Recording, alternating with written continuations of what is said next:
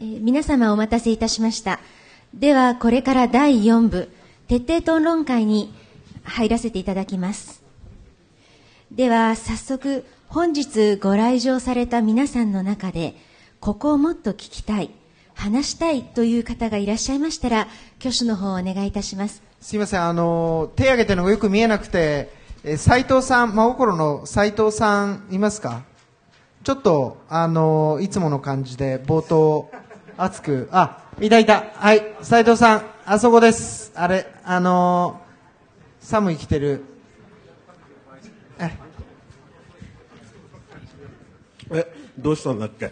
え、ちょっとなんか、まず、あ、前に出てきてください、斉藤さん。ちょっとね、後ろだと手挙げてるの見えなくてすいません。ええすいません。えっと、何を話すんだっけ？こ、ここ、いや、もう、質問とか話したいことあって、はいね、やっぱり、ちょっとは、企業側に話が寄ってったんで、はいセーフティーネットというか弱者支援とか、そこら辺が、あの、議論が、こう、なかったと思うんですね。あのそういった意味で今まで長部とか高田でやってたことを含めて、ちょっとどう、どんなことを弱者支援という視線じゃないんですよコミュニティでもいいです。はいええはい。えっと、2回ほど手を挙げたんですが、拾っていただけなくて、合わせた話をしますっていうのは関係があるんです。えっと、4月の5日から動いてますけど、えー電柱立ってないです。携帯伝わらないです。えー手帳を持って50キロ走り回って情報を集めてきて、遠野でみんなと共有して、どれが優先順位、大津市が一番なのか、高田が一番なのかどうするかっていう手分けをしていたときに、えーボランティアの受け入れをするツールもなかったです防災科研さんから、えー前輪さんのマップをベースにした地図をいただきましたけどこれ3年か4年前のベース地図ですできてる道が載ってない。バス送れないです。ツールは国のどこにもなかったです。阪神から終わって十何年経ってんのにツールがどこにもない。ツールを毎回来たボランティアが作っててました。作ってもその人帰っちゃうと使い方わかんないからまた作って。あのそういう時に企業の方が現地に入ってくださって駐屯してくださったら一緒にお任せして作れたな。でその人たちが後方支援という中間組織を支えてくださったらもう少しまた東京で発信してたウェブに実はシステムとしてすごく立派だったんだけど中身が何にもない。っていうようなことがいっぱいあったんですけど、えー森本さんのとことか困ってるのがつながっただろうっていうのがあります。で、えー長くなるので第2フェーズ。今復興支援のものを作る村を立ち上げるところに来ました。で4月からずっと歩いている現地の人と関わっている、えーコーディネーターがいます。何ヶ月の間に育ちました。この人たち村の人と起業することも相談に乗っています。で企業の方最近よく来られますが入ってこられて一緒にできることとまだ早いこととこの先にお願いしたいこと相談があります。そういう最初の段階に一緒にやれたことのようにまた外から入ってきた人が一緒にやれる調整をしたいんです。よ次のフェーズに。そのことをすっ飛ばして東京の目線や大阪の目線でものを考えたら災害防災という意味でもあるいは今後10年15年して日本経済がこう下がっていくときにマーケットは日本ですよね。日本の収入が下がっていく経済の状態の時にどういう企業の人たちはありようがあるだろうかっていうことをもしかしたら災害支援をしていただく中で作れるかもしれない。っていうふうに新しい価値を作っていくっていう形が一緒にできないかっていう意味で来てほしい。人材を送ってほしい。そして一緒に出会って一緒に作ってほしい。あのそういう思いがあります。それをお伝えしたかったです。ちょっと長かったですけど。よろしいでしょうか、斉藤さんにしては短い。あと涙がないですね。普通ね、斉藤さんこれ話し出すとね、2分ぐらい泣くん、ま ず。あはいすいませんすいません、これってスライドあるんでしたっけ？ええはい。やっぱり、こう、さっきちょっと安倍さんが話してたこと、安倍さんこっちか、ええっ、と、帰っちゃったか。ああ、とか、うん。あのーところもあるし、学生の時にもいろいろ議論があったし、やっぱり意識とか気持ち、その仕組みと意識って多分その両方があるんだと思うんですね。それで、我々が今回最後のところでややはりこう、議論したいところは、仕組みの部分、でも仕組みって言ってもですね、おそらく今まで我々が考えてきたような、えー、組織の形とか、またはマニュアルだとか、ルールだとか法制度、多分そういったものを超えたところが必要とされてるんじゃないかなと。それからもう一つはやっぱりそこをカバーするときに大きな役割を果たすのは意識、気持ち、そういったところがあるんじゃないかなと思っていて、なんとなくそこら辺が今この1年間やってくる中で少し見えてきたかなっていう気はするんですよね。それで今の議論もそうなんですけれども、企業の関わり方いろいろある中で何かが生まれつつあるんじゃないかなと、多分まだ形としてはしっかりとしたものないんですけれども、そこをなんかうまくこう組み合わせることによって何か新たな仕組みなり、社会っていうものができないかな。ちょっとそんな観点から議論したいんですけど、冒頭、多田さん、どうでしょう？北川さんどうでしょう、ええ、今、スルーパスで北川さんにパスがいっちゃったんで、はい。あ、後ろから、うん、どっちでも、はい。ここでですか？私ですか？うんいろんなことをちょっと考えながら今お話聞いてましたけども。あの、まあ、私決して災害ボランティアセンターが好きなわけじゃなくて分かりやすいからこれを例にしてただお話しするだけなんですけども。まさにあの先ほど前段第3部でもお話第2部？第2部でもちらっとお話しましたけどもあの本来被災された方々に本当にボランティアの力が必要だからあの災害ボランティアセンターという仕組みができていった。はずなんですよね。ところが今起こっているのはあの本当は被災された方に力を届けたいはずなのに災害ボランティアセンターという今のスタイルが固定されているがためにボランティアの力をどんどんどんどん狭いものにしている。本当はボランティアの力っていうのはもうその人に本当にねあのこういうの関わり方ができるからボランティアの力いろんなボランティアの力があっていろんな課題を抱えている人に関わっていけるからボランティアの力が有効なはずなのに災害ボランティアセンターのような仕組みが出来上がって効率性であったりルールであったり、えー、あとはまあもっと元を正せばマニュアルとか覚書とか協定みたいなことを結んでいるが結果その地元のルールはもうそのマニュアルやルールに従ったものでしか考えられなくなってしまっている。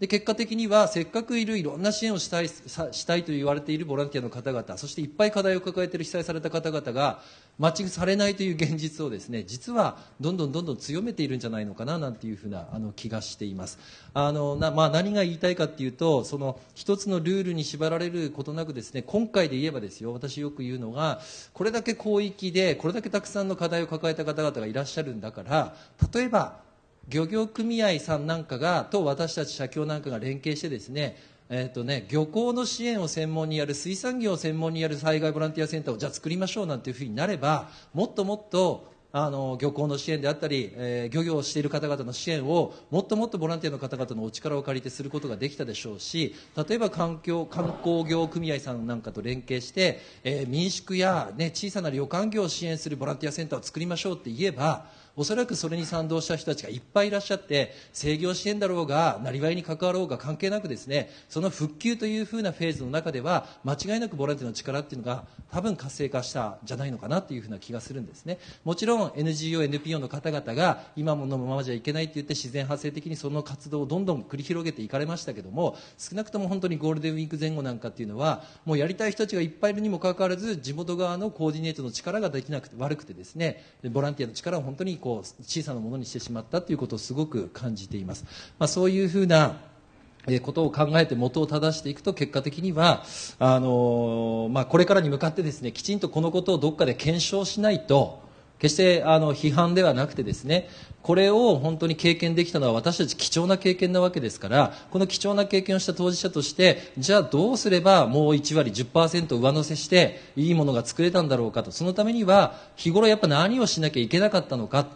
まあ、私の立場で言えばやっぱ社協が置かれている現状というのは一体何だったのかと。日頃日常的に社協が置かれている現状ということを改善せずしてですね災害の時だけなんで社協さん動かないんですかって言ってもやっぱり手遅れなわけですよね。これはもう行政も同じことが言えるんじゃないかななんていうふうな気がしています。えー、っとちょっとすいません。なんかそんな話の切り口でよかったのか分かんないです。もうまさに回答もう言っちゃったんでもうあんまりこれで終わりみたいな感じな気もするんですけどちょっと森本さん同じこう社協的な立場から今の北川さんのお発言に対して何かありますか？えっと、もう終わっちゃったってことなんで、自由に来ますが、えっと、うん幸いという言い方が、あの、適切かどうかは分かりませんが、陸前高田は本当にその人的被害も大きかったんですね。だからこそ、えーっと、もともとその事業型の社協って言い方するんですけども、デイサービスとかヘルパーとか、あの、そちらの方を中心としてて、あんまり地域福祉活動については、えーっと、力を入れてこなかった社協の、えっ、と、一回壊れて、えっ、と、ここから、えっ、と、住民が何を求めているか、住民には何が支えになるのか、そこに社協が何ができるのかっていうところから、えっ、と、まあ、ゼロどころどころかマイナスからのスタートだったんですが、えっ、と、以前、被災前の社協から変わるチャンスだよねっていう話は最初に、えっと、したんですね。で、ただまあちょっと最初のところはやっぱり、えっと、残された社協職員もよく分からなかったんですけども、えっと、社協社協って言うんですけど、社会式協議会って正しく書いてみると、協議会なんですね。えっと、社協イコール事務局みたいなイメージが結構根強いんですが、え社会式協議会っていう組織は協議会なわけです。えっと、いろんな団体、個人のつながりの、えっと、まあ、組織なわけですから、もともといろんなところとつながることは、え得意だったはずっていうところから話をしてですね、えっと、それは、えっと、陸前高田市っていう名前がついていても、市内だけじゃなくて市外ともつながって、えのいい、えのが社協なんだよっていう話を、えっと、したんですね。えっと、なんかちょっと今、北川さんの話を聞いてて、その社協がやる災害ボラ線が、随分そのまあ、えっと、ボランティアのもしかしたら持っている力を、えー、随分その、えー狭めてきたみたいな話もあったんですけれども、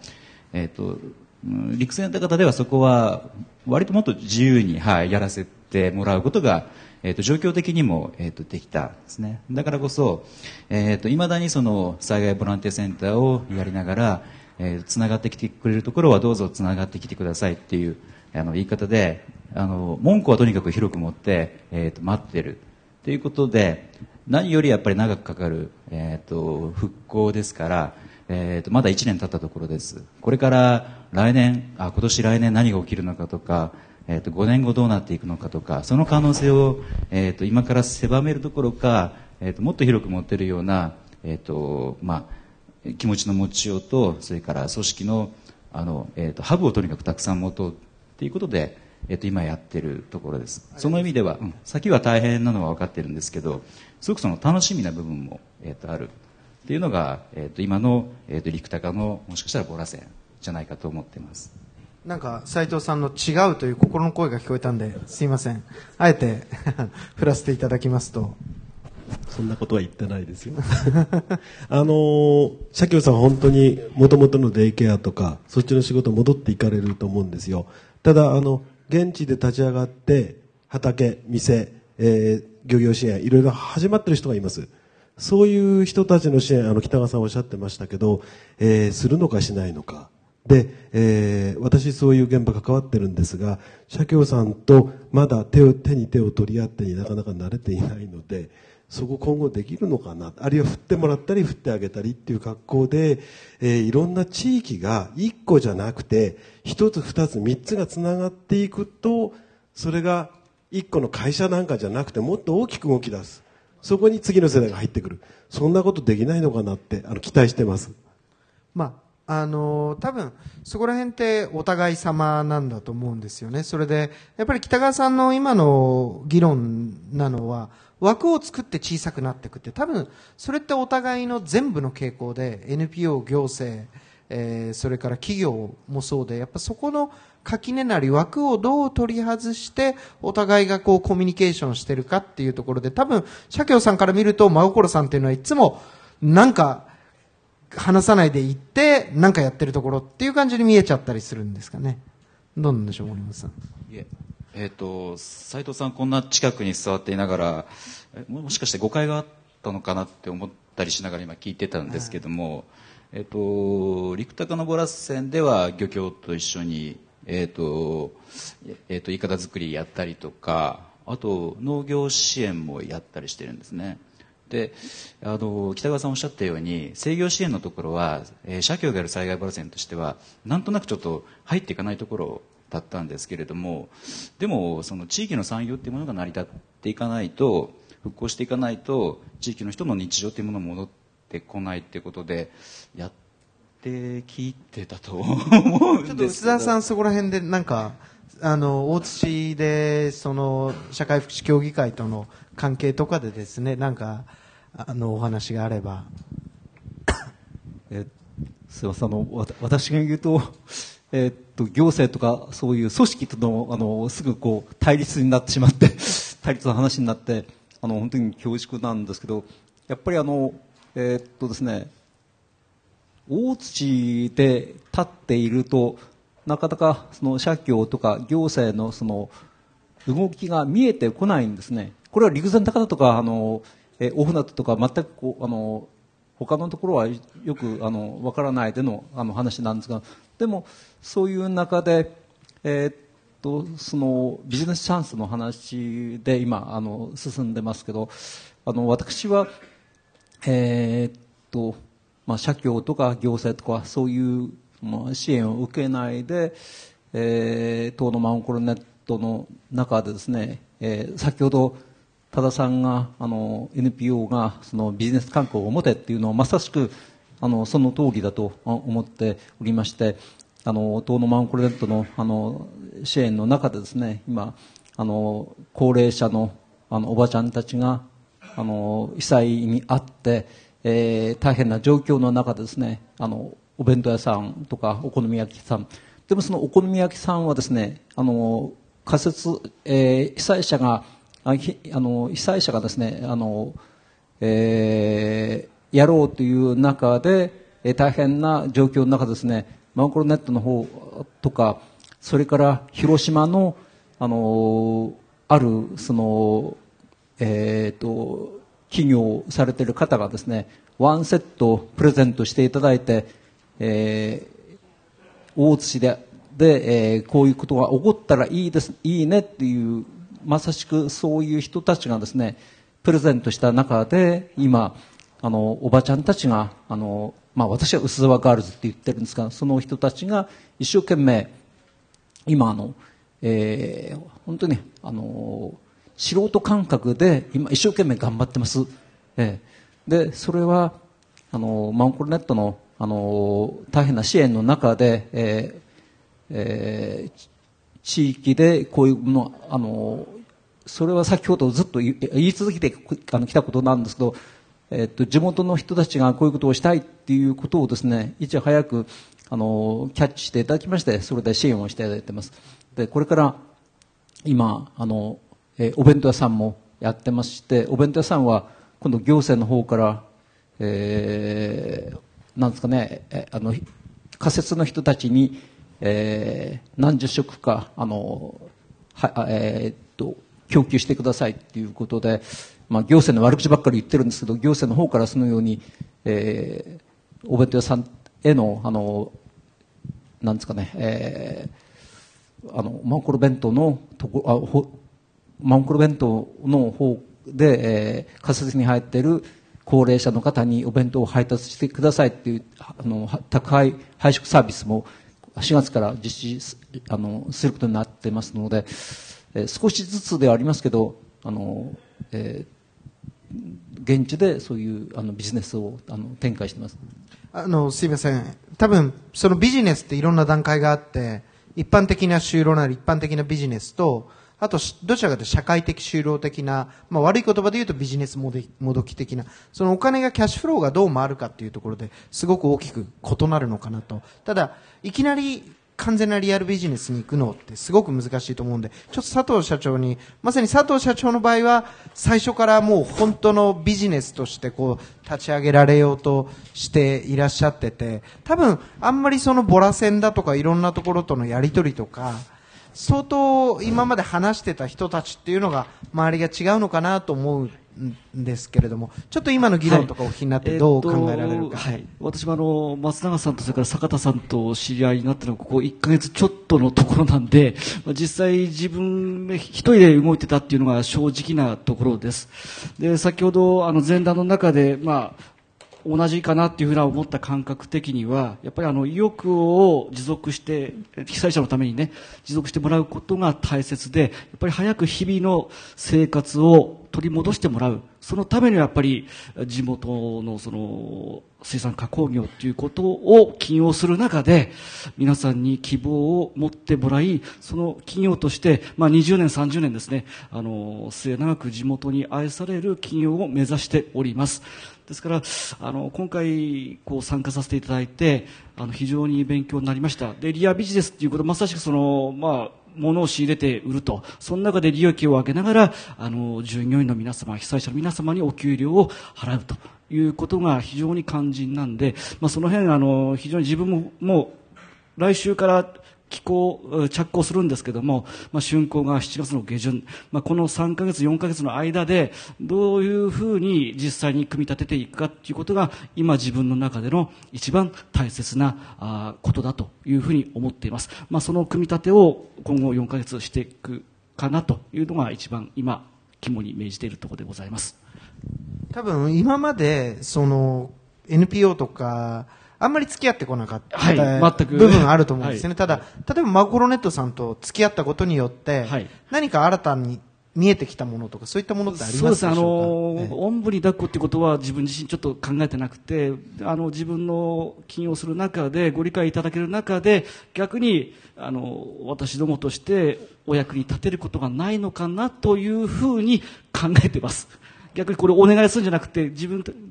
として、釜石光フーズとして何かできないのかなというふうな視点に立てることができました。ありがとうございます。ちょっとあの原田さん、あのすいません、振って恐縮なんですけど、やっぱり福島だと状況、今までのこう議論、ずっとビジネスの話とか聞いてて、風評被害だとか、それによる漁業の例えば自粛、操業自粛とか、もう全く状況異なる、また商業もしっかりで、まさにビジネスやられてて、あの店が開けないっていうことで、ちょっとあえて視点が変わるんですけれども、ここで。ちょっとどういうふうな感じで今の議論、お聞きになられたか、あの今、佐藤さんがお話になったみたいにそのどんな困難があってもあのやはりそれを乗り越えてやっていくことが復興なんだと言えるようなあのところにおられること自体すごく私らから見れば羨ましいな失礼ですけども思います。あの私どもの今回のその私どもの福島県のその震災の本質というのはやはりコミュニティを壊されて避難させられたここから始まるんですね。ですから私どもはだ壊されたんならもうコミュニティをつくつく再構築しましょうと。そこの中でみんなが住める場所を作ってそこで今までの、まあ、隣の誰々さんがいたらそこでおはようございます、こんにちはって挨拶できるような、そういうところでこれから何年かかるか分かんないけど、その住んでいきたい。で、そこの中で、商業として役に立てることがあればやっていきたいっていうのが私らなんですね。で、と今あの、その漁港の復興とおっしゃいましたけど、私どもには、その、いわゆる放射能の問題がありまして、その、ものすごい大きすぎて、その、一 NPO とか、その、そういう段階で、こう、解決できる問題じゃないんですね。それが、いつまでかかるかもわかんないような、そういう状況の中なもんで、今、あの、なんか私ども、その、避難しているものっていうのは、なんか奇妙なですね、その、こう、なんて言うんでしょうね、こう、明日は見えないんだけど、とりあえず住んでいられるみたいな、こう、どっかその、そういう奇妙なところで、こう、なんか成り立っているような危うい状況にあるんですね。これが一歩、その、もうちょっと何かが崩れると、どっとですね、その、身体的な、そのダメージとか、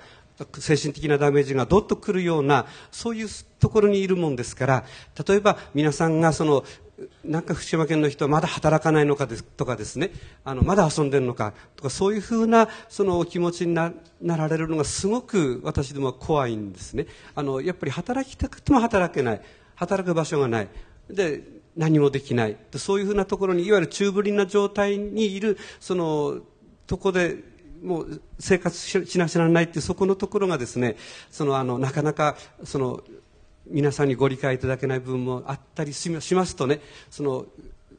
なんかあの、こう、今住んでる者たちが、私どもが、なんかこう、ちょっと、見えない部分が出てくるんですね。で、あの、私はそういう場合は、なその外部の方に対しては、その、こういう状況なので、もうちょっとね、温かい目で見てくださいって私は皆さんに言います。でも、じゃあ、中、まあ、中身でどうだ、こういうふうに見られないようにね、みんな一生懸命頑張ろうねっていうしかないんです。その二面性の中で、あの、今生きているのが私どもの福島県の避難している者の状態です。で、あの、今、やっとこの後のですね、動きが見えてきたというのは、その、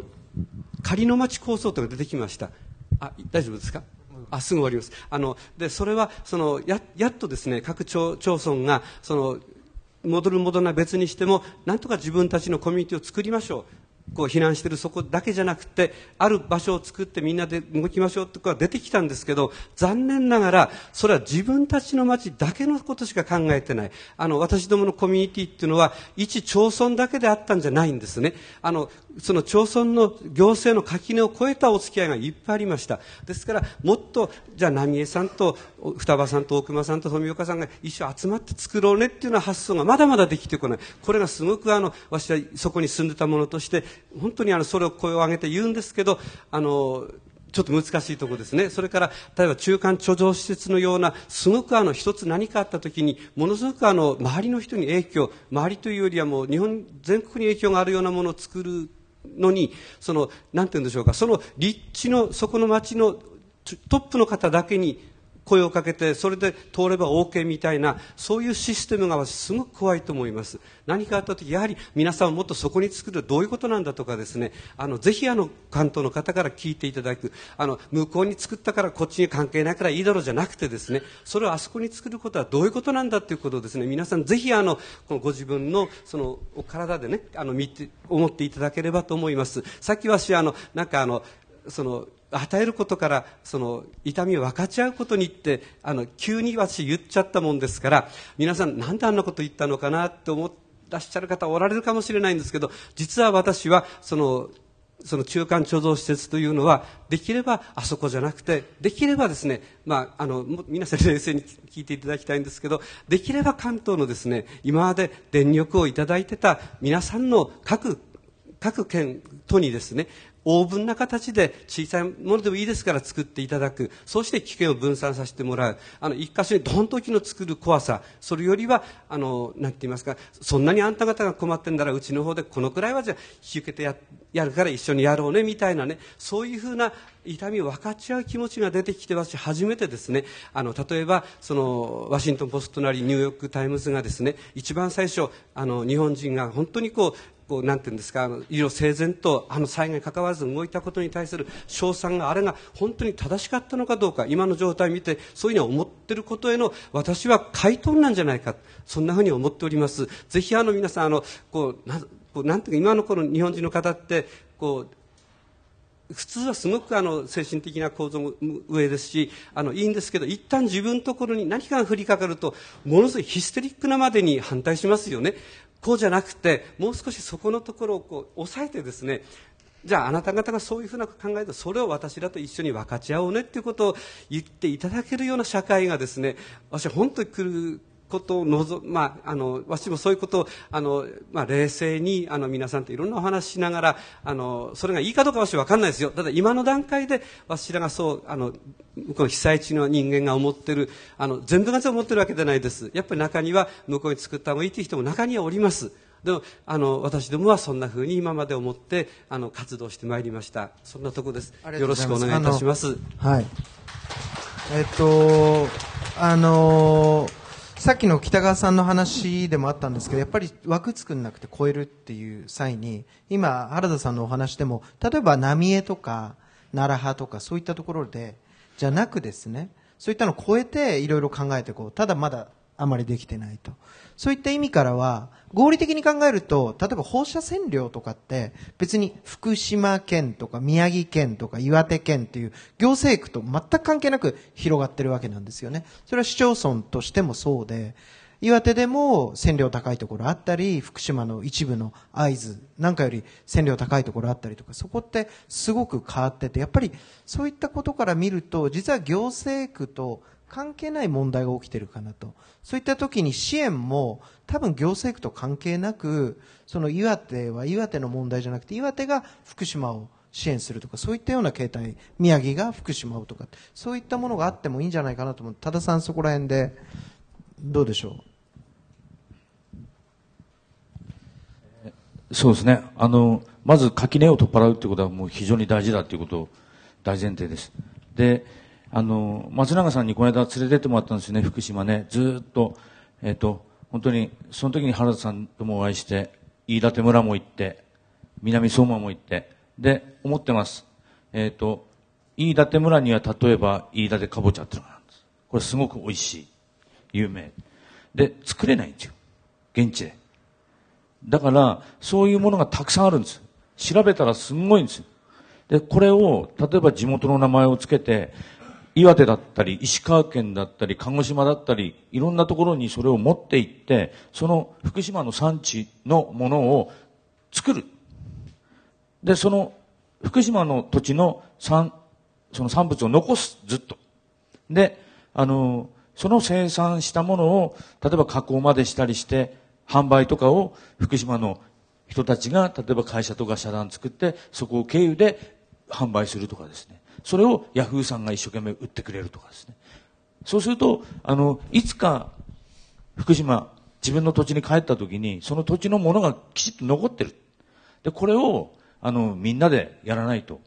いけないと思ってます。で、それを今計画いろいろ立ててんだよね。で、それこそ日本全国でそれを手分けしてやる。で、もしうまくいけば過疎化したところ、空いてる農地がたくさんあるんで、そこに、とりあえず移住してもらって、で、研修制度とかっていうものを作って、例えば2年間給料を出すっていう形でそれをやったら残るんじゃないかと。で、過疎した土地もそれでまた活性化するんじゃないか。そういうことを全体でやっていかなきゃいけないんじゃないかなというふうなプランを今度出していきたいと思います。それで一つ、あの、いろいろこう本当に皆さんこう、すごいと思うんです。で、これを、例えば福島の原田さんにこの責任とかね、そういうものをバーンと重たく持っていく。で、大槌の問題、薄田さんのところガーンと重たく持っていって、あと、それは NPO と現地の問題だろう、社協だろうって言ってるけども、これっていうのは本当はそうじゃない。それだけじゃない。本当に検証していく。っていうところに行かなくちゃいけなくて。じゃあその検証はどういうふうにしてやっていけばできるのか。でそれを検証しようってやったら時系列表作って、どっかにボーンってやって、そこにみんなが寄せてって、検証ができる。その辺なんかっていうのは、それこそ岡本さんとか、あじさんの得意なところで、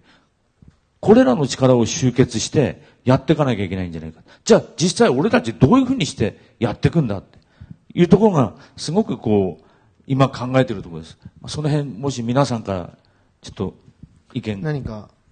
意見ないでしょうか？はい。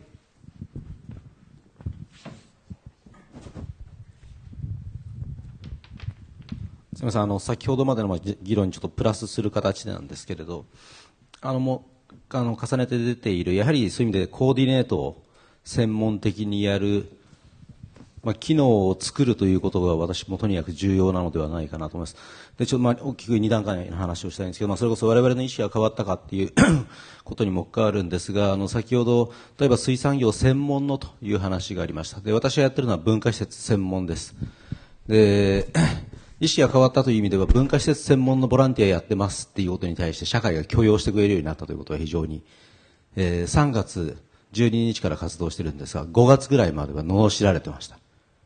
人の命がどうこうって時に何ぬるいこと言ってんだこのバカがぐらいの勢いのことを言われたことがやっぱザラにあります。ただそれでも実際、ことの重大性を考えていくと、もうあらゆる形態における支援が必要だというふうに、当たり前ですけれど、まあ人にたくさんの生活形態があるのと同じように、まあ支援にも様々な形があるんだというのが見えてきたというのは多分今回の震災を経て我々が学べた大きなポイントではないかなと思います。ですので、それぞれのそのシーンとか目的に応じた支援の形、団体、あるいは支援者のネットワークが出来上がってきたので、この先にやはりその支援の中でコーディネートを専門にできる人を平常時から非常時のためにいかに食わせておけるか、プールしておけるかというところに尽きるのではないかなと思います。今私たちの活動の中では、えー、様々なその支援の団体のプレイヤーがいるんですけれど、基本、えーやはりある種の手柄争いに発展しやすいので、やめようと。えー一団体上に一つ作って、えー企業さんからも、えー一定の協賛金出していただこう。そこで、えー、2、3人を平常時から、まあ、日頃の防災減災のための活動という形で雇用し続け、非常時にはすぐ動けるようにしよう。えー、そうしておけば、例えば先ほど今日私が事例として申し上げた、えー、企業さんがそのプレスリリースを打ちにくいという場合は、その団体が出してあげればいいというコーディネートもできる。えー、そういうですね、まあ、まさにこれはビジネスなんですけれど、ビジネスとしてきちんと数人でもいいので、ある特定の分野に対して有効に働きうる組織をどう作っていけるかというのが次の課題なのではないかなと思います。まあ、3人ぐらい、私の 最初の今のコースで3人ぐらいという感じなんですけれど、北海道と九州と本州のどっか3カ所ぐらいに1人ずつ分散してれば、日本列島全体が沈まない限り多分どっかは生き残れると。で、コーディネーター1人だけでもいれば、かなりのことが実はできる。その人が専業でさえあれば、かなりのことができるんで、そういう人をどう作って、どう食わせて、えー、まあ、ある種のまさにセーフティーネットにしていくかというのが、今必要な 議論になってきているのではないかなという気がします。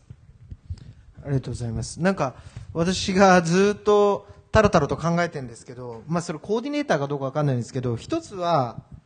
なんか、あのー、この、これすいません、iPhone じゃなくて iPod Touch なんですけど、iPhone 的なものがあれば、いいのになと被災地に、これはものじゃないんですよ。その考え方で、iPhone って、なり iPod って結構考えないでパカパカパカってできるじゃないですか。それで、その被災地の、例えば被災者の身になったら、なり被災事業者なんですけれども、いろんな補正予算だとか、いろんな金融スキームだとか、いろんな支援メニューだとか、とにかくありとあらゆるぐしゃぐしゃっとしたものがサプライサイドの方もあって、またディマンドサイドの方もいろんなニーズがあって、何かそこをこう、結構何かの形で、はっきりとは言えないんですけど、集約できるようなものがあって、被災者なり被災事業者もあんまり考えないでこう見ていくと、例えば補正予算三次補正なんて、ものすごいメニューがいろいろあって、厚生労働省だとか国土交通省、農水だとか、オーバーラップしてるとこもあって手続きが全部違って NPO は NPO でいろんな支援の女性のスキームがこれはジャパンプラットフォーム含めてなんですけどあるんですけど本当ぐしゃぐしゃっとなってて結構それをこうほぐして解く団体があれば例えばマグロネットさんなんかそうなんですけど結構女性取れるけれどもやっぱそうじゃないところは取れないっていうところがあって何かシンプルに集約しつつサプライとディマンドと何かができるんじゃないかななんて、すいません、妄想みたいなことをちょっと考えてたりするんですけれども。えただ、そのおそらくですね、あるのが、ずっと議論しててあるのが、やっぱりこのルーティンとか何かを超えたものっていうのも絶対発生するんで、こういったものに集約してしまうと、それはそれでまたカバーできないものも出てきて、多分二つ、こういった集約したものと、あとそれを超えたものに対応できるもの、まあ、それが意識なのかもしれないですけど何かそういったものを集約しながらシステムを作っていかないと今後日本の社会がいろんなことが起きた時に対応できないようになっていってそれをまさにこの検証の過程の中で何かできないかなっていうような妄想をしてるんですがすいません吉田さん。えっと僕も僕は、まあ、午前の部でちょっとお話しした一応自分の中で今、検証のフレームワークを持ってまして、一応その災害の、あの、救援のフェーズと、あとまあ地域の地元の支えの活動と、まあそれ以外の災害ボランティアセンター的なものっていうことで、で、その、この前のあのディスカッションを聞いていて、あの、すごく自分なりにあの頭が整理できてきたのは、まずあの、想像を超えた事態が発生したときに、まあ、組織が機能しない。で、個々のボランティアが、その有事とは別のオペレーションの中で、その一人一人が考えて行動していくっていうことがまず前提にあるって言ったときに、その人たちをその受け皿になるような災害ボランティアセンターっていうものが、その社協だけが作るんじゃなくて、いろんな人がアイコンとして、例えば電通が災害ボランティアセンター作りましたとか、いや、その、ヤフーとグーとなんとかがこの災害ボランティアセンター作りましたみたいな、災害ボランティアセンターを作るっていうその行為自体は非常に共通の何かこう、アイコンとして作っておいて、で、そこが、その、例えばもうヤフーが、の、その、技術者がヤフーがコーディネートできないって時に、もう企業を超えてってですね、その災害ボランティアセンターが横をつないでいくみたいな、その、そういう行動原理みたいなものを、ポンと先に用意しておくっていうのは非常に重要なのかな。で、その時に何かその社協の北川さんがおっしゃるように、災害ボランティアセンターは社協がやるんだっていうと、もう、その、いろんなエンジニアからですね、いろんな支え合いがしたい人、救援物資が送りたい人、いろんなそのボランティアが、とにかく社協にまず行って、ボランティアありませんかって言われてしまう。でそうすると、それはちょっと勘弁してくれ。漁業から始まって全部ボランティアは社協なんだって言われても困っちゃうと。でそこはそこそ割とその縦割りなことを言っているのかもしれないんですけれどもあるテーマでそのいろんな人が災害ボランティアセンターを作って災害ボランティアセンターっていうキーワードでまた横でつながっていくみたいなその世界観というかデザイン感みたいなものがあるとすごくそのこれも今後動きやすいのかなって。その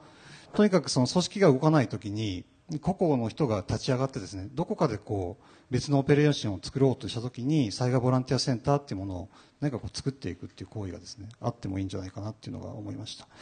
でただそのじゃあ災害救援の時にその例えば消防団が一番機能したんじゃないかとか言った時にはその災害救援的な部分でのボランティア活動とそれともうしつこいしつこいようですけども避難所なりいろんなところの小さなところで起きてた支え合い活動みたいなものもボランティア活動なのでそこはそこでそのボランティア活動としてその評価してそういうものがあるってことはもともとエンパワーメントしなきゃいけないんですけどもその災害ボランティアっていう意味で言えばなんか外からのものっていう意味で言えばですねいろんな人たちがその災害ボランティアセンターっていうものを作って現地の方々と共同しながらやっていくっていうこうデザインっていうのが必要だなと気がします。でえっと、ただその災害ボランティアセンターみたいなもの作りがその復興のフェーズでまたこう役割を変えなきゃいけないっていうところの中で僕は一つその例えば志賀浜のその遠藤さんにお話聞いた時にそのこれからはそのボランツーリズムというか自分たちの地元にですねあのボランティアの方々がツーリズムを兼ねて来ていただいて経済復興にあの参加してもらいたいっていうことをあのもともと考えながらファンを作る作るとファンを作るっていう気持ちでボランティアセンターを運営してきたっていうのは非常にその途中からですねある意味回収のフェーズを考えながらボランティアセンターを運営されているのは非常にそのあの素晴らしいなと思ってましたしまたあの先ほど高橋先生がおっしゃられた中で応急復旧時のきあの企業 CSR っていうのはまあ、裏を返せば、もしかしたら、その、やっぱりビジネスセクターからすれば自分の企業のファンをやっぱり作りたかったってところあるかもしれないんですけれども、その復興地に現地法人を作って、さらに事業を起こして、そこで雇用を生んでいくんだぐらいの、そのそうやって貢献を最後ダイナミックにしていくぞっていうことを最初に言ってくれればですね、その、じあの、地元、被災した地元の方も、じゃあどのビジその企業セクターと自分たちが、あの、パートナーとして、これからその CSR から、その復興のフェーズまでですね、雇用んでいくフェーズまで、パートナーとして組めるのかっていうことを、もうこう考えられるかもしれないし、なんかそういうその、うん、付き合い方のデザインみたいなものを最初から持っておくと、あの、次っていうのが少し豊かになるんじゃないかなっていう、そんなこと、僕はちょっと一日感じました。多田さんいいこと言うなって思って聞いてたんですね。ななんかコメントは。うんうん。あどうぞどうぞ、ええ、すみません。あの本当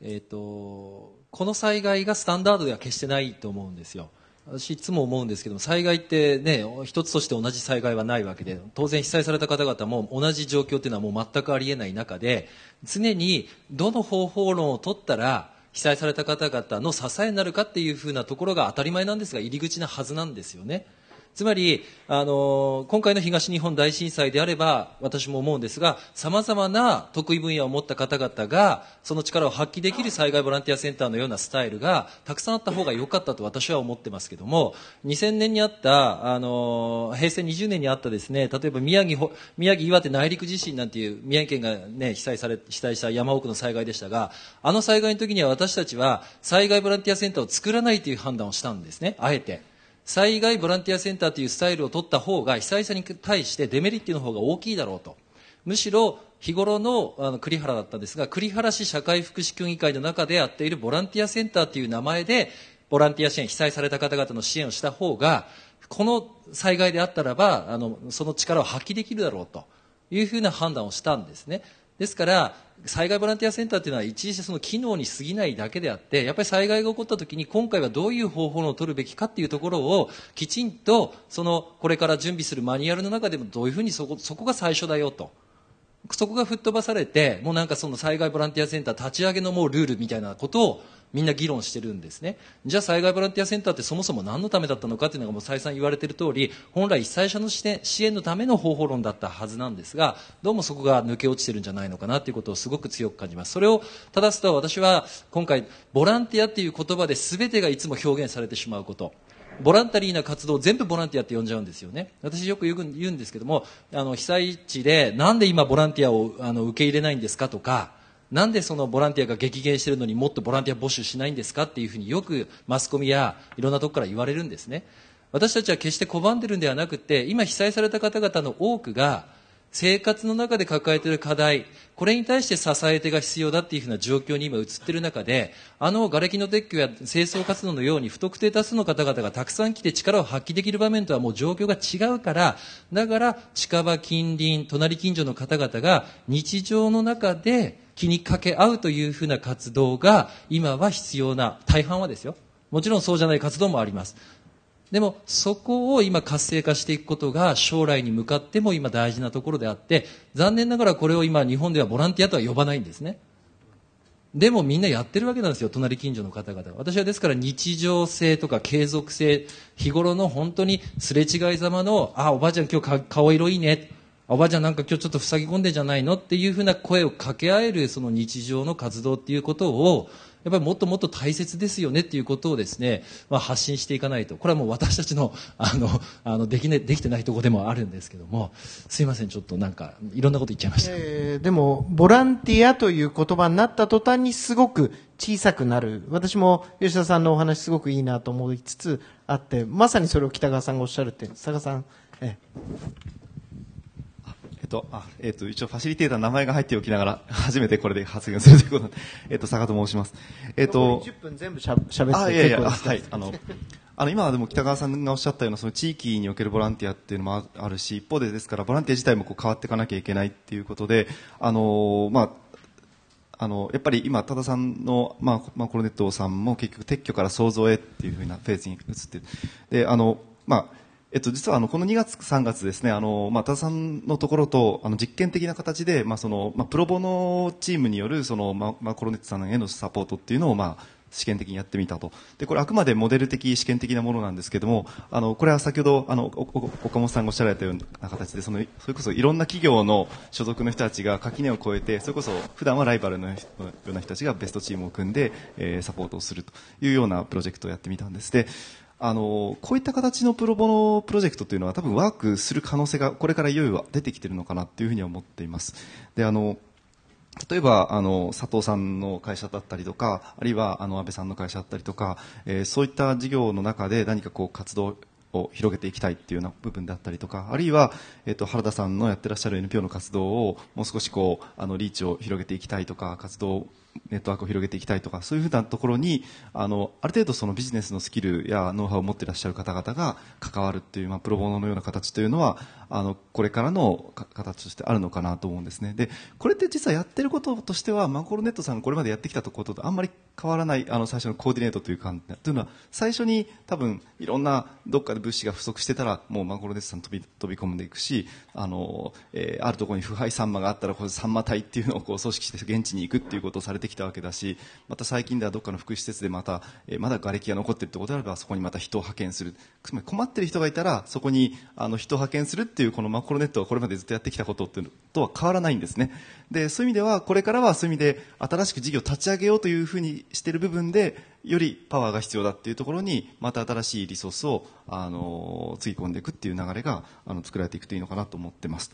でもう一つですねあの今日復興支援検証会議っていう名前になっているんですがあのやっぱり検証ってこう終わったことを確認するっていうこともあるんですけどやっぱ今 ongoing で進んでいることを検証して、まあ、修正をかけていくっていう要素もやっぱりあってしかるべきだと思うんですね。であの先ほど来あのよく今日の話題になってたのはその例えば地域支援員の人はどうなのみたいな話とかですね。それからあの、えー、とあの浪江町の方がその結局避難先での事業再開を後押しするなんて言われたって後押しされてもできないないよみたいなこともあるでしょうし、あの、福島でいうと、ただ東電の賠償金っていうのは支援になってるのかなってないのかみたいなことでいうと、まあ、僕はかなりあのネガティブなことってたくさんあると思うんですね。で、逆にもちろんすごくポジティブな、あの、すごくいい支援っていうのもあったと思うんです。で、あの、ちょっと思ったのは、その、なんか、支援の、あの、ウウィキペディアみたいなですね、なんかこう、様々な支援がこうずらっとこうリスト化されていて、それぞれについてですね、その、あの、もちろん、あの、私がこういう支援をやりましたっていうのを出してもいいし、それに対して、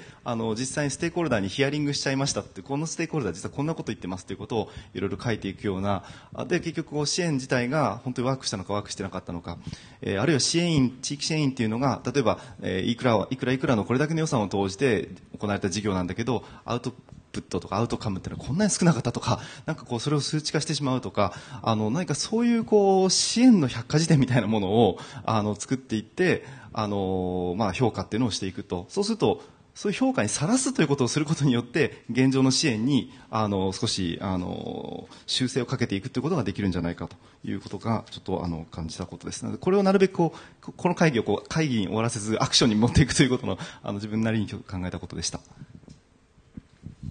ちょっとここってあれですよね、6時半に出なきゃいけないですよね。もう、うん、片付、でももうあと5分ぐらいしかないっていう感じで、あと2、3ぐらいしか、あのー、お話がないんですけれども、ちょっとまだ言い足りないという方、ぜひ遠藤さん、ガツンと、ええ、あと会津さん、ええ。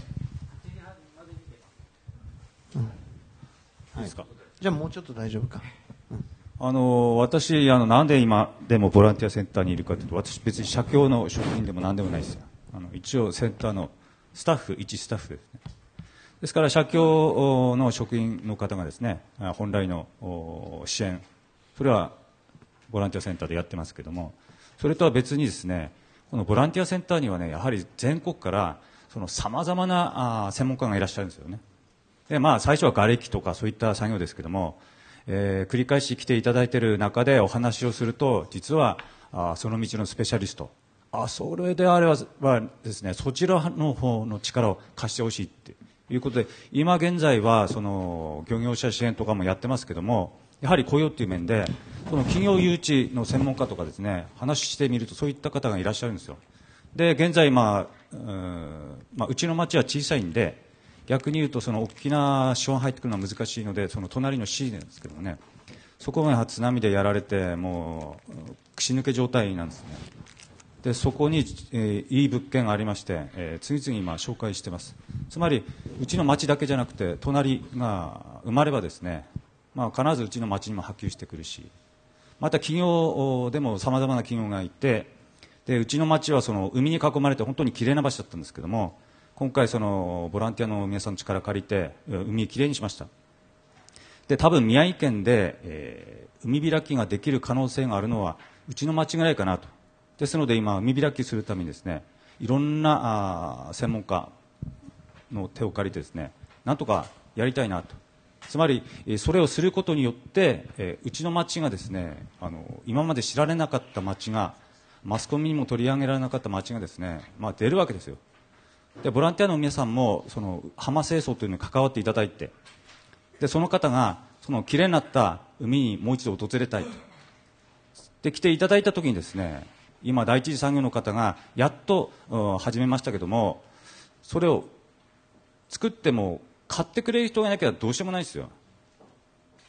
でそのおばちゃんたちが家にいてももう何もすることないんで、えーと漁師の人がね乗り合ってた人なんですけども、まあ、刺し網ぐらいだったらなんとかできると。じゃあその刺し網で取ってきた魚をそのお母さんたちが、えー、加工してして試食販売したいと、まあ、そういうところから今始まってますけどもでうちの町にはその NPO っていうのがなかったんですよ。で今そのボランティアセンターだけではできないことっていうのがやはりだんだん必要になってきましてその NPO を作ってやっぱり資金集めてですね必要なものを調達するっていう。あと企業を誘致してくるというような形。でもそれもそのボランティアセンターにいて全国から世界からですねさまざまな方が来ていただいて、えその人たちの特技をですね結びつける。それだけでも十分あの復興にはですねボランティアセンターというのは役に立つなってつくづく思います。ですからあちこちに作ってもいいんですけども一箇所にそのセンターの中にそういったマッチングができる方がいれば十分対応できるんじゃないかなと考えています、はい分散した場合と集約した場合のそれぞれのメリットとデメリットがあるのと、まあ、どういうふうに本当に組織を作っていくかって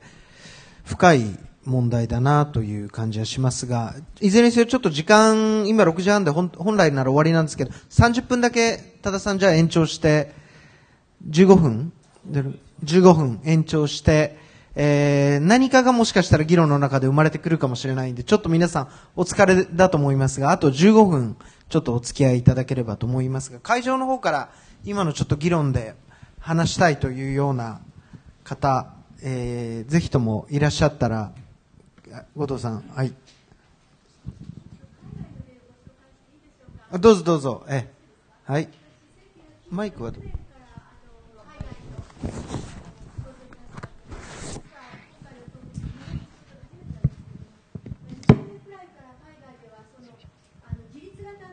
あの支援というのがすごくありまして、まあ、日本では日赤がそういう施設を持ってるんですけれども通常からそれ億単位のその施設をあの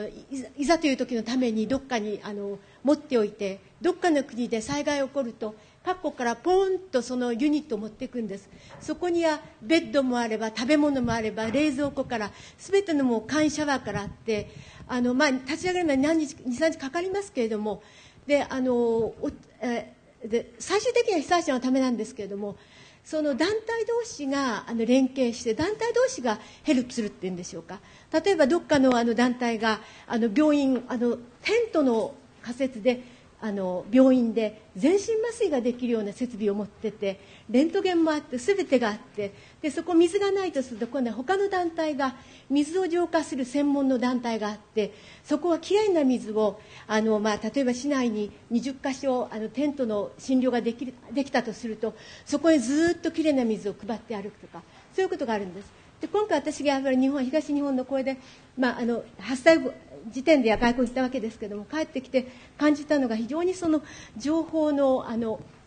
連携がうまくいってないんじゃないかと。海外ではもし何かあるとコーディネーターがポンと飛んでくるんですがそれは例えばあの仮設のあのこうあのワーキンググループ教育だけのワーキンググループ保険のワーキンググループってできてて、えそこにそれぞれのあのドナーがついてるんです。例えばユニセフが何とかをやるとか。でそこに来る人あのあのコーディネーターっていうのは非常にその事務能力に特化していて必ずしもその何かの専門家ではないと。その代わり IT の人も一緒にくっついてきてそれこそどこの団体があのどこで何をしてるかって一日のうちにバッとリスト作っちゃう。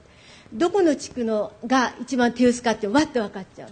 であの NGO は全部そこの自分たちがやってるところにあの入ってそこで意見交換すると。そこ行ったらあの大体同じことやってる人がみんな集まるわけですから。それで私たちここでこういうことしてます。あそうですか。じゃあ僕も一緒にやりましょうとか。ああのそういう情報があったんですか。じゃあじゃあそこの地区に行きましょうという情報交換ができると。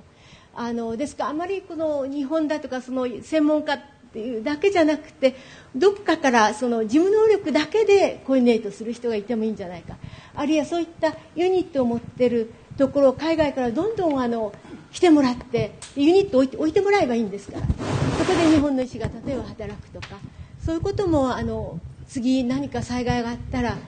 あの全世界的に支援を受けてもいいんじゃないかという気がしています。あの多分今回の震災でちょっと今日の議論あんまりなかったんですけど海外か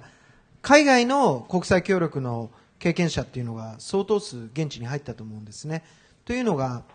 例えば津波に関しては私自身も実はそうなんですが、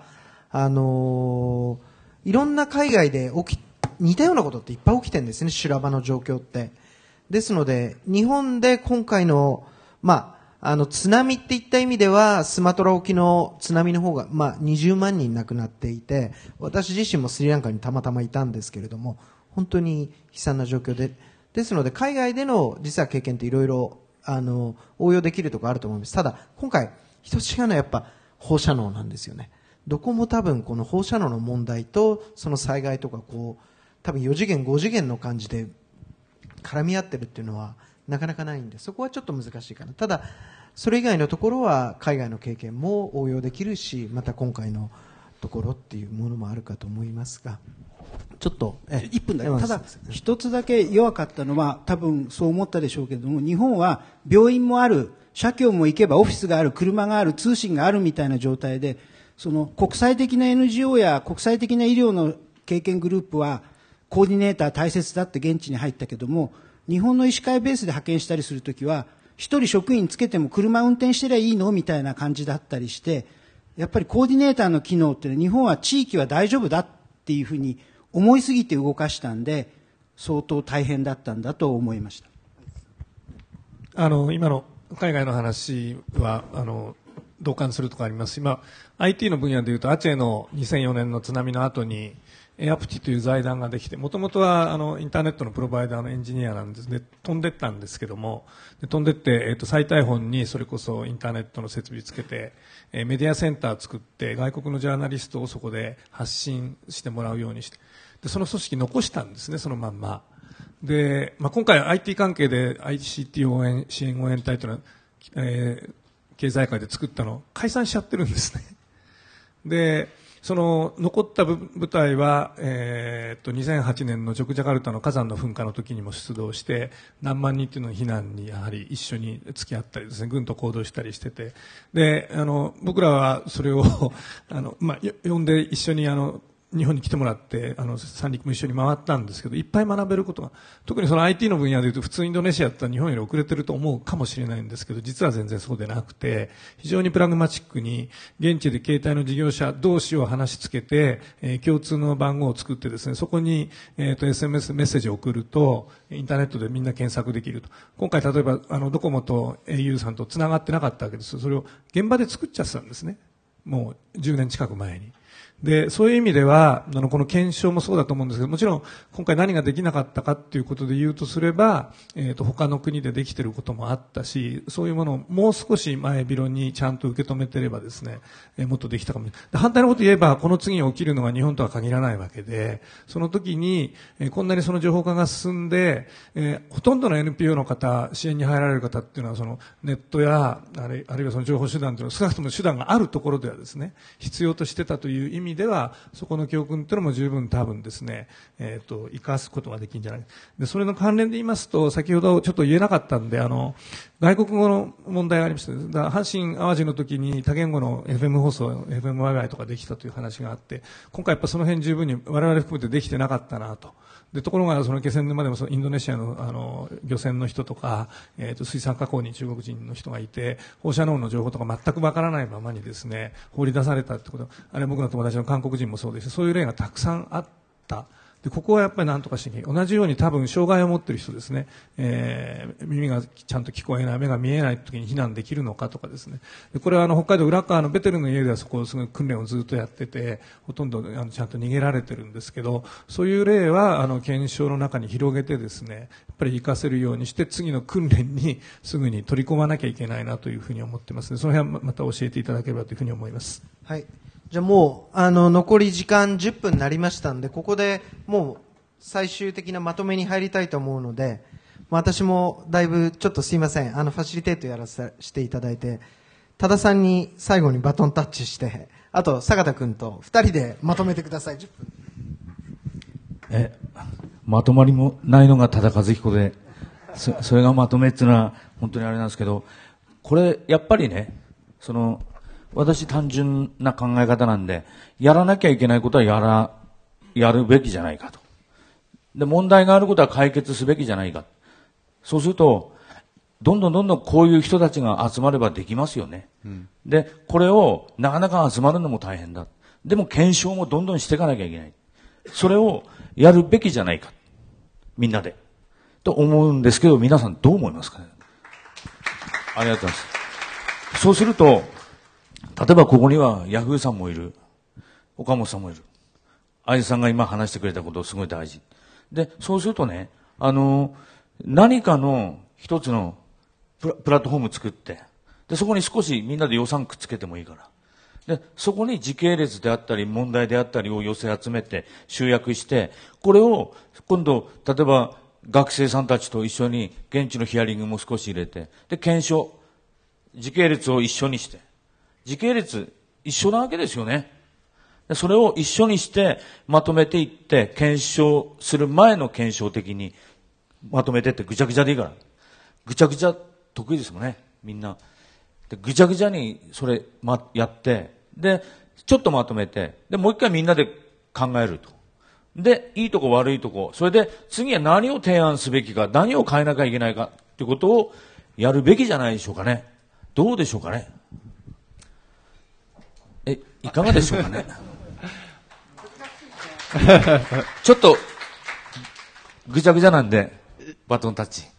そうですね。えーっと、まあ、そう、そういったもう過去に起きたことの検証っていうのはもちろん一個すごく重要で、ただ、いや、皆さんの話を伺ってて、すごく感じたのは、まだこれから解くべき問題がいっぱいあると。で、その中で特に、あの、強く感じたのは、その、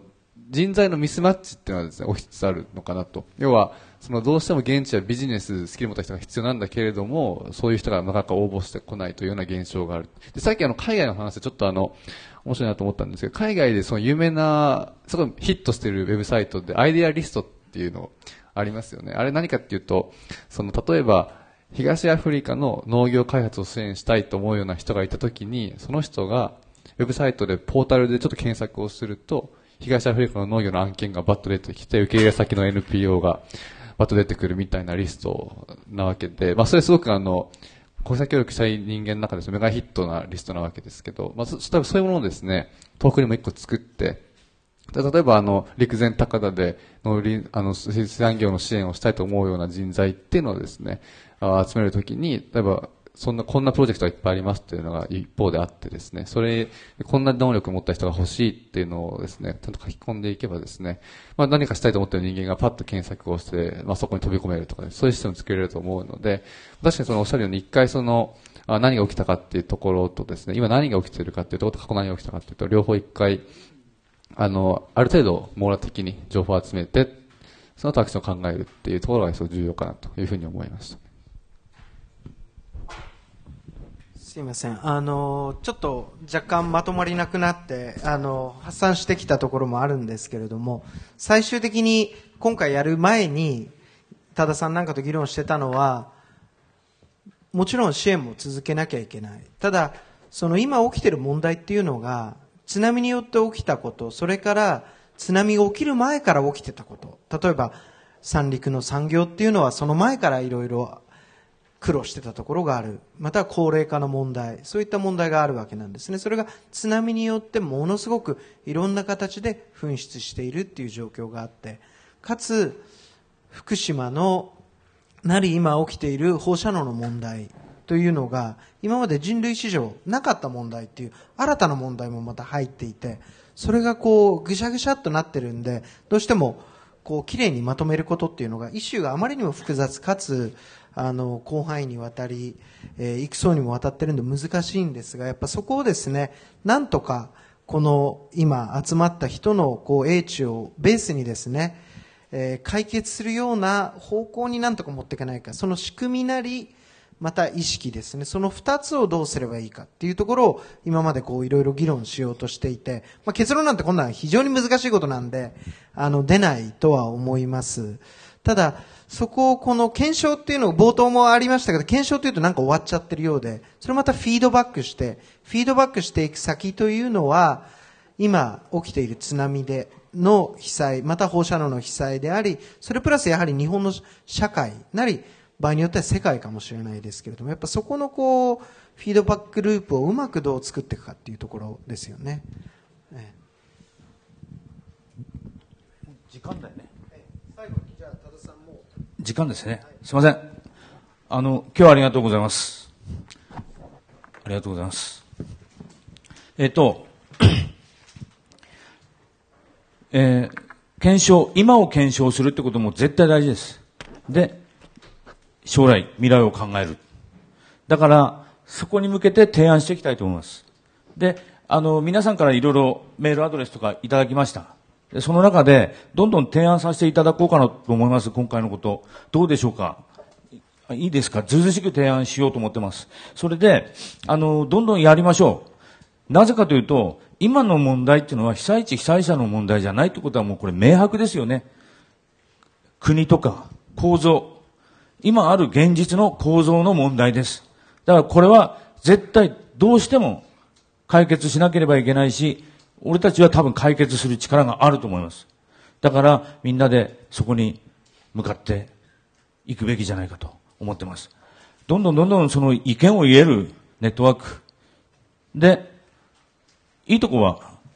やる。悪いとこは変える。だから組織もネットワークもその状況、その人で何のためにできたかによってどんどんどんどん変わるべきだと思います。だから固執してものを考える必要は絶対、絶対ないと思います。で、今、どんどんどんどん復興に向かうってことは前の生活もさることながら日本も出口がないわけですから。日本の出口がどこかってことが分かったら、被災地も俺たちも出口あります。日本自体に出口がない状態です。これを、もしかすると、本当東日本から作れるかもしれない。これ作らなきゃいけないと思うんで、本当にこれからもやりたい。そして今日のことはキックオフ。で、さらに提案させていただいて、その中間、また皆さんにお集まりいただきたいと思います。あの、続けるべきだと思います。どうぞよろしくお願いします。今日はどうもありがとうございました。